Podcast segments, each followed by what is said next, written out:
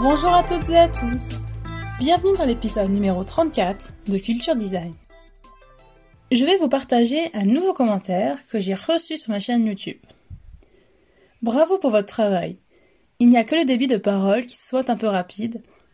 Oui bon, ça j'essaie d'y remédier au fur et à mesure. Mais bon, sur les sites français, il n'y a rien de comparable si on veut s'informer ou se cultiver sur l'histoire du design, qui n'est autre que l'histoire de notre consommation et de son évolution, l'histoire de tous ces objets, de l'habitat et de tout ce qui contribue à notre bien-être au quotidien. Et eh ben moi je te dis merci Nadia pour ce très sympathique message.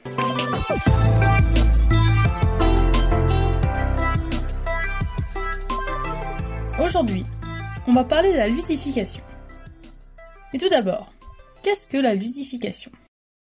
C'est le terme francisé de l'anglicisme gamification.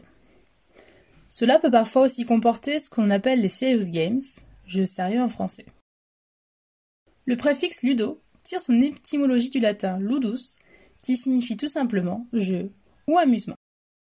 On transpose les mécaniques du jeu dans un domaine qui, à première vue, n'a rien à voir avec le dit domaine, afin de résoudre des problèmes, d'améliorer quelque chose d'existant de rendre un processus plus attrayant, ou encore un moyen qui permet de trouver des solutions innovantes.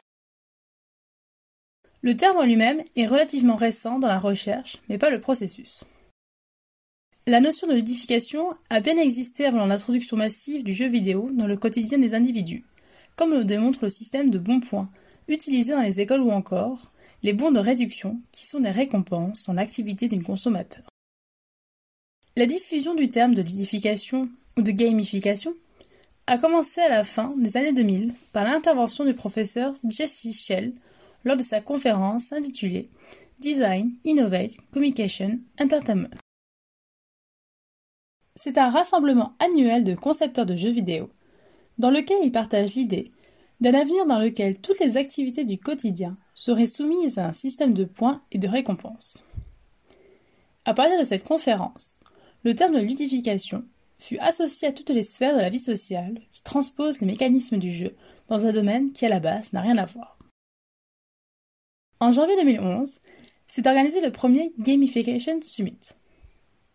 Durant cet événement, il a été question de comprendre ce qui nous attire tant dans les jeux, d'en extraire les recettes fondamentales afin de les appliquer hors du cadre ludique.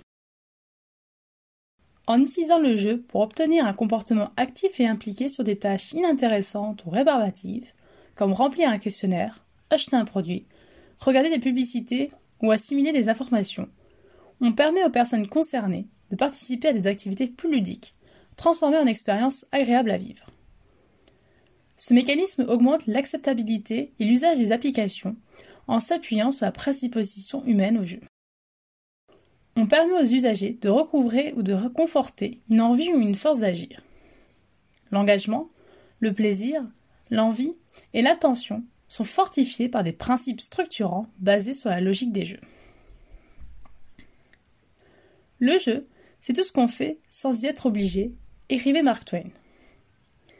Ainsi, utiliser la dynamique du jeu n'agit pas comme une fin en soi, mais en utilisant ces procédés, on pousse des acteurs ciblés à se sentir impliqués et à adopter des objectifs stratégiques.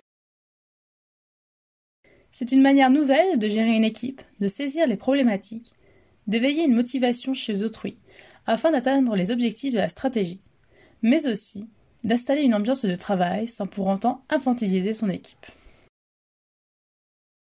Le jeu permet de libérer la parole. Par exemple, j'ai participé à l'atelier découverte Lego Serious Play. C'est un système de résolution collaborative de problèmes en utilisant les célèbres briques Lego. L'organisateur nous disait que ce jeu a par exemple été utilisé par une personne qui se sentait mal dans son travail et qui n'arrivait pas à exprimer son mal-être. C'est aussi une façon d'agir qui permet d'analyser les fonctionnements des milieux de l'entreprise, de l'éducation, du sport, des relations sociales ou encore de la santé. Le caractère universel du jeu permet de le transposer sur de nombreux domaines d'application. On retrouve le système de ludification dans des situations d'apprentissage, des systèmes de fonctionnement, tels que le fondement des sites web ou des réseaux sociaux.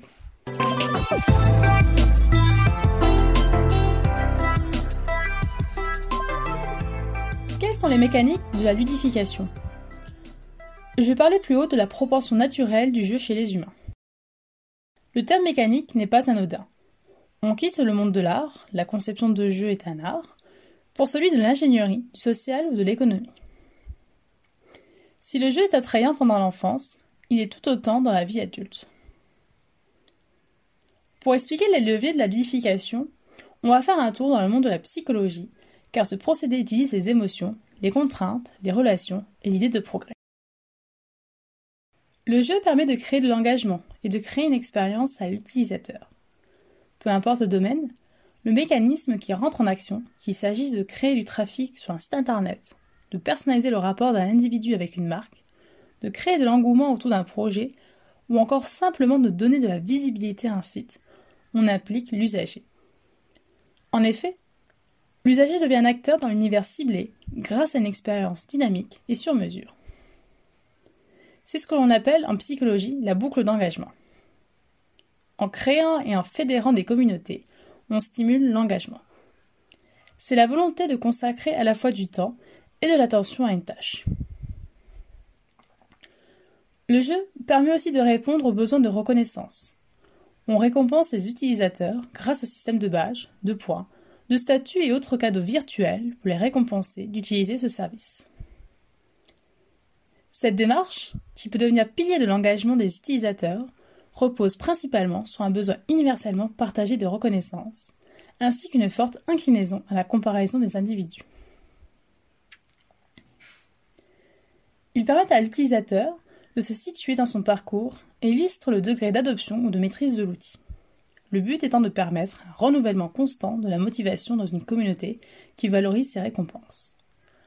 Je pense notamment à Blablacar, Lorsque vous allez dans votre tableau de bord, vous pouvez observer votre niveau d'utilisateur, allant de débutant à ambassadeur. Moi, je suis en confirmé pour l'instant. Le jeu remplit aussi une dimension d'ordre social.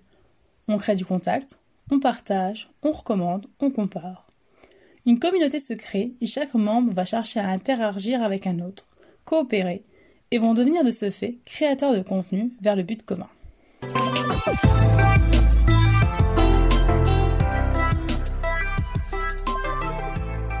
La ludification comporte pour autant son lot de critiques. La pression externe ne fonctionne seulement que sur un court terme. La récompense peut perdre sa valeur lorsqu'elle survient uniquement pour l'accomplissement d'une action.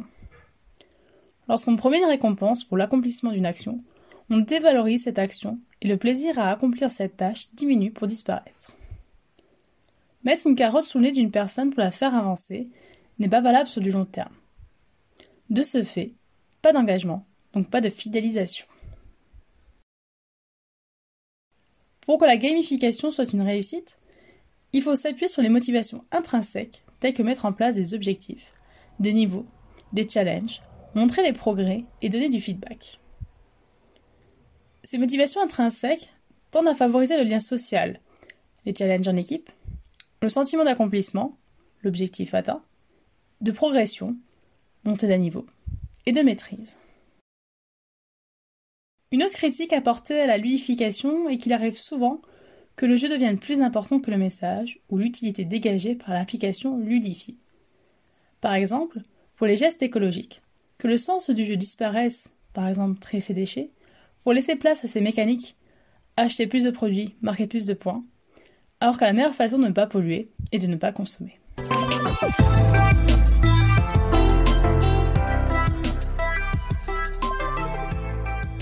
Peu importe les défauts, la ludification reste un terrain expérimental. Il a été démontré qu'il permettrait de lutter contre le burn-out, un des grands maux de notre ère professionnelle. Mettre en place un système issu de la ludification permet de retrouver du sens grâce au jeu, mais surtout grâce à la biologie. Kian Kojandi en parle très bien dans son spectacle Pulsion et dans cette partie sur le retour à l'enfance. Quand on est jeune, on vit ce schéma. Effort, récompense, drogue, c'est-à-dire l'endorphine, la molécule du bonheur. Et c'est ce que nous procure le système de ludification. Gamin, on était tout le temps défoncé. Comme Jordi le dit. Et la preuve, c'est que tout ce qu'on fait quand on est gamin, c'est que des trucs de défoncer. Regarde, on mangeait du sucre et du chocolat tout le temps. Truc de défoncer. On regardait des dessins animés. Et on les comprenait. Truc de défoncer. On pouvait s'endormir partout et on dormait bien.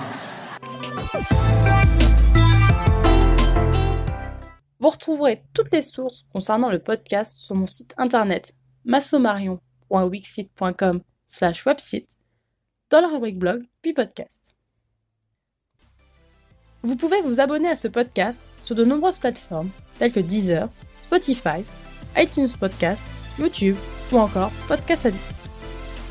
N'hésitez pas à le partager avec votre entourage, à faire un don sur ma cagnotte Tipeee ou à me laisser votre avis. Je me ferai un plaisir de le lire lors d'un prochain épisode. À la semaine prochaine!